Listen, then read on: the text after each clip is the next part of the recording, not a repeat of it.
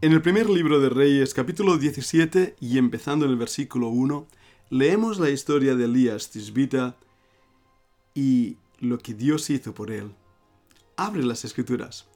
Vamos a leerlo. Entonces Elías Tisbita, que era de los moradores de Galaad, dijo a Acab, Vive Jehová, Dios de Israel, en cuya presencia estoy, que no habrá lluvia ni rocío en estos años, sino por mi palabra. Y vino a él palabra de Jehová diciendo, Apártate de aquí, y vuélvete al oriente, y escóndete en el arroyo de Kerit, que está frente al Jordán. Beberás del arroyo, y yo he mandado a los cuervos que te den allí de comer. Y él fue e hizo conforme a la palabra de Jehová, pues se fue y vivió junto al arroyo de Kerit, que está frente al Jordán. Y los cuervos le traían pan y carne por la mañana y pan y carne por la tarde, y bebía del arroyo. Pasados algunos días se secó el arroyo, porque no había llovido sobre la tierra. Vino luego a él palabra de Jehová diciendo, Levántate, vete a Sarepta de Sidón, y mora allí. He aquí yo he dado orden allí a una mujer viuda que te sustente. Entonces él se levantó y se fue a Serepta. Y cuando llegó a la puerta de la ciudad, he aquí una mujer viuda, que estaba allí recogiendo leña, y él la llamó y le dijo, Te ruego que me traigas un poco de agua en un vaso, para que beba. Vamos a terminar ahí la lectura, hemos leído la palabra de Dios y estoy seguro que va a ser de bendición. Bienvenido a un podcast del grupo, el aula de estudio. Hoy estamos apegados a ti y deseamos, es nuestra oración, que el Señor bendiga abundantemente tu corazón a través de este aula de estudio que estamos ya llegando al final del año. Hoy es el día 31, el último día del año. Y me gustaría que por un momento pensásemos en lo que Dios ha hecho a lo largo de 365 días, donde Él ha sido fiel cada uno de esos días tal y como nos prometió. Recordad la promesa, y aquí yo estoy con vosotros todos los días hasta el fin del mundo. Él ha cumplido sus promesas. Y me pregunto si nosotros hemos entendido esas promesas o el camino por el cual nos ha hecho andar. Estoy seguro que más de uno ha estado en Keritz y ha estado también eh, en valles de lágrimas o en montes de risas. Salmo capítulo 23 nos recuerda el buen pastor llevándonos a través de diferentes situaciones, no solo en arroyos, sino también en momentos donde hemos tenido que pasar dificultades amargas, hemos pasado luchas. ¿Verdad que sí? Isaías 41:10, uno de mis versículos favoritos, que dice, No temas porque yo soy contigo, no desmayes porque yo soy tu Dios, que te esfuerzo, siempre te ayudaré siempre te sustentaré con la diestra de mi justicia. Así es el Señor, ¿verdad que sí? Cumpliendo sus promesas día a día y momento a momento. Él es fiel, Él nunca nos ha fallado. Recordemos también Isaías 43 y versículo 2.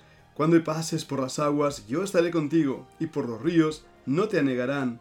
Cuando pases por el fuego, no te quemarás, ni la llama arderá en ti. Qué versículos más hermosos, pero qué difíciles de vivir en la práctica, porque Isaías nos dice que pasaremos por los ríos y pasaremos por el fuego. La ventaja es que Dios estará ahí. Bueno, Elías Tishvita no conocía estos versículos.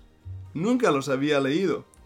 De hecho, Isaías no había nacido cuando él se encontraba en ese arroyo de Kerit. Pero la verdad estaba en su alma. Ese mismo pensamiento que Isaías va a desarrollar dándonos esos hermosos versículos, estaban en lo más íntimo del corazón de este profeta de Dios. Dios estaba con él y Dios había preparado cosas para su vida. Al igual, Él está con nosotros y Él prepara cosas para nosotros. Hay un himno que dice, Dios que fue fiel en el pasado, lo será en años que vienen, en el futuro. Esa es la idea. Lo que ha pasado queda atrás, no regresará, pero no olvidemos las lecciones que nos dio ese pasado donde Dios obró mucho más de lo que esperábamos o creíamos. Vamos a pensar un momento en esa provisión de Dios. Volvamos al capítulo 17 del primer libro de Reyes. Lo primero que descubrimos es Elías Tisbita era obediente a Dios. Obedeció un llamado a predicar una gran verdad. Una verdad que iba a ser incómoda e iba a producirle muchos enemigos. Él podía haber escapado de esa situación y simplemente dicho, bueno, pues yo estoy muy bien aquí en Galaad, en mi, en mi casita, con mi huerto, mis tomates, todo lo que tengo está estupendo. ¿Para qué confrontar a Cap? No voy a meterme en ese lío. Pero Dios le había mandado, y su obediencia le hizo actuar. Ahora bien, cuando obedecemos a Dios, hay consecuencias, igual que las hay cuando le desobedecemos. Y ahí implica nuestra responsabilidad. No tiremos la culpa a Dios por nuestra obediencia o desobediencia. Cuando obedecemos, hay consecuencias. Y hay consecuencias buenas, sin duda alguna, porque estamos haciendo aquello que Dios nos ha llamado a hacer. Pero obedecerle también implica consecuencias de los enemigos de Dios, eh, ataques de su parte, críticas, desprecio, menosprecio abandono. No es fácil hacer la voluntad de Dios. Dios nunca nos dijo que iba a ser fácil. Pero si estamos dispuestos a obedecer, aun en esas dificultades, en ese fuego o aguas turbulentas, el Señor nos mantiene a flote, está a nuestro lado. Y esa obediencia es la que produce poder. Es un círculo que vemos repetidas veces incluso en el libro de Josué. Déjame hablarte de ese círculo. Le he llamado el círculo de la obediencia. Ese círculo empieza con la palabra entrega. Heme aquí, Señor. Elías lo había dicho, Isaías lo había dicho, Jeremías lo había dicho. Heme aquí, Señor, es entrega.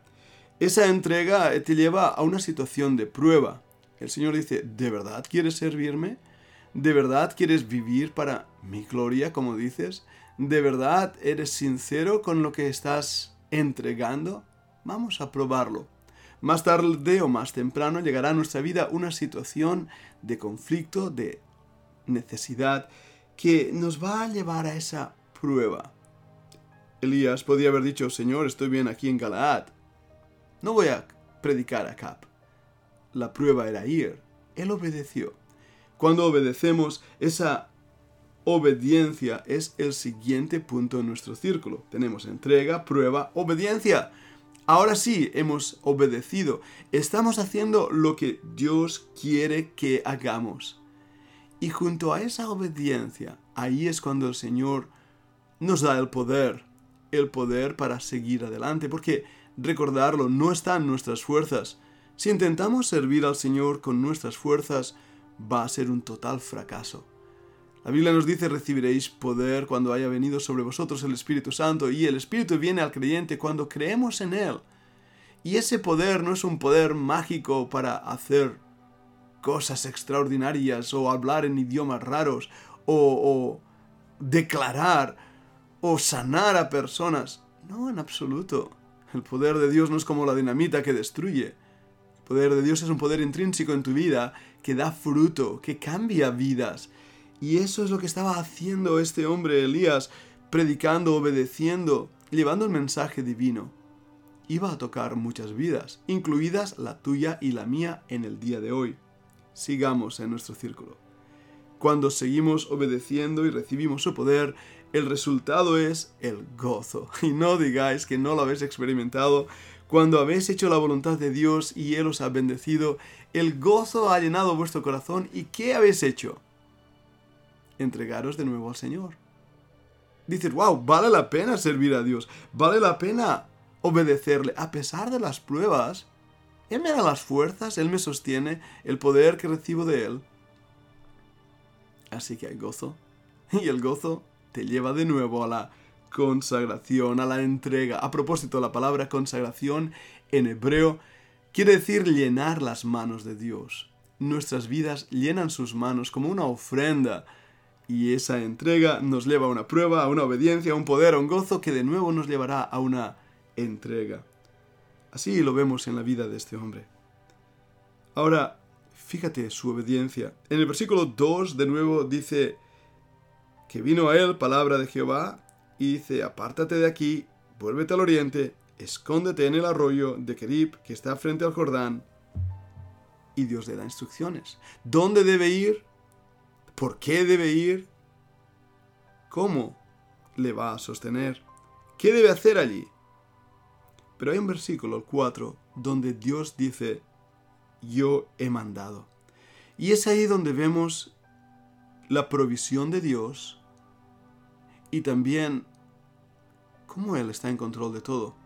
Hay dos cosas aquí que Él había mandado. Una es a los cuervos para que alimentasen a este profeta obediente y más adelante, cuando el arroyo se había secado, Dios había mandado a una mujer. El versículo 9. He aquí yo he dado orden, yo he mandado allí a una mujer viuda que te sustente. ¿No actúa Dios extrañamente? Yo creo que sí. Había cuervos que alimentaban al profeta y ahora una mujer viuda, una mujer que casi no podía sostenerse por sí misma.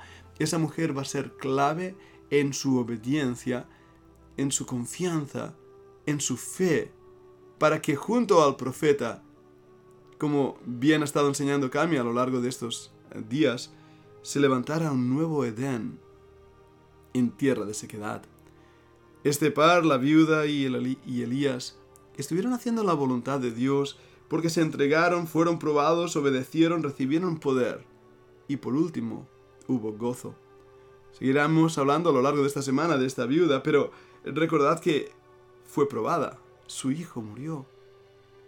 ¿No es una gran prueba? Si, si leyéramos su historia hasta ahí, qué final más triste, ¿verdad? Su hijo muerto.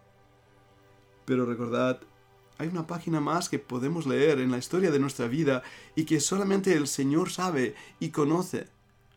Ahora, mira atrás en este año. ¿Verdad que Dios ha sido fiel? ¿Verdad que no te ha faltado nada? ¿Verdad que en todo momento ha estado contigo y ahí ha mostrado su poder? ¿Verdad que sí? Entonces, ¿de qué tener miedo este año que se acerca? Dios ha provisto. Dios ha preparado Dios ha dispuesto. Dios a veces nos lleva a un arroyo de Kerit o a la casa de una viuda para que hagamos su voluntad. Y eso nos descuadra bastante. Bueno, me recuerda a este profeta también, Jonás, que él tuvo que aprender también sus lecciones. De hecho, cuando leemos Jonás, vemos que Dios había preparado cosas para la vida de esta persona. Jonás capítulo 1 y versículo 17, Jehová tenía preparado un gran pez. Ya, si no hubiera sido por ese pez, Jonás se hubiera hundido. Pero no solamente había preparado un gran pez, Dios también había preparado más cosas en este libro, cosas grandes, pero cosas pequeñas. En el capítulo 4 de Jonás, versículo 6, dice, y preparó Jehová Dios una calabacera. Son cosas pequeñas, pero mira el versículo 7. Venir el alba del día siguiente, Dios preparó un gusano. Esto sí que es pequeño. Pero mira el versículo 8. Dios preparó un recio viento. Las cosas pequeñas como la calabacera y el gusano le dieron importantes lecciones para la vida de Jonás. El viento recio le mostró el poder de Dios y le dio grandes lecciones a Jonás. Pero tanto el gusano como la calabacera, como el viento recio, como también ese pez que había preparado Dios, tenían el propósito de llevar a Jonás en su voluntad, en la voluntad perfecta que Dios tenía para él. Y él tuvo que aprender sus lecciones. Yo no sé lo que Dios tiene preparado para ti y para mí este año. Ninguno de nosotros lo sabemos. ¿Nos gustaría saber el futuro? Tal vez sí, pero ¿para qué? Dios fue fiel en el pasado, ¿verdad que sí? También lo será en el futuro. Y si estamos unidos a Él, como pámpano a la vid, si somos ovejas siguiendo al pastor, si somos obedientes todo lo que viene en el camino adelante ha sido preparado por Dios, un Dios que se ocupa, se preocupa, nos cuida y nos ayuda. La lucha mayor no se encuentra ahí fuera, sino en nosotros mismos. Elías fue obediente, la viuda fue obediente. ¿Rompía esquemas? Sí. Incluso qué hacía Elías en casa de una mujer viuda por mucho tiempo. ¿Por qué murió su hijo? ¿Por qué se secó el querid? ¿Por qué? ¿Por qué? ¿Por qué? ¿Por qué? Porque Dios estaba en control. Y su hijo no dijo nada, no se quejó, siguió obedientemente las instrucciones de su amado Padre. Es lo que yo quiero hacer este año. Quiero seguir obediente a Él. ¿Vendrán pruebas? Seguro que sí. Pero le pido que me dé el poder para poder glorificarle a Él, vivir para Él, amarle a Él y continuar adelante. Y estoy seguro que entonces el gozo que va a producir me llevará de nuevo a una entrega absoluta a ese Dios que tiene hermosas cosas preparadas. Nuestra historia acaba bien, ¿verdad que sí? Qué frase tan hermosa. Nuestra decana Cami la repite muchas veces. La historia tuya, mía, de la otra persona, del grupo de estudio de cada uno de nosotros. Nuestra historia acaba bien. Pero debemos entregarnos a lo que Dios ha preparado y con gozo saber que Dios que cuidó a Elías en Crit y a la viuda y proveyó para ellos, ha preparado algo hermoso para ti para mí, para todos aquellos que le aman. Deseamos que el Señor bendiga abundantemente este año nuevo, 2023. Puede ser el año que Él venga y podamos reunirnos por fin con Él para siempre. Mientras tanto, vivamos para su gloria. Que Dios os bendiga.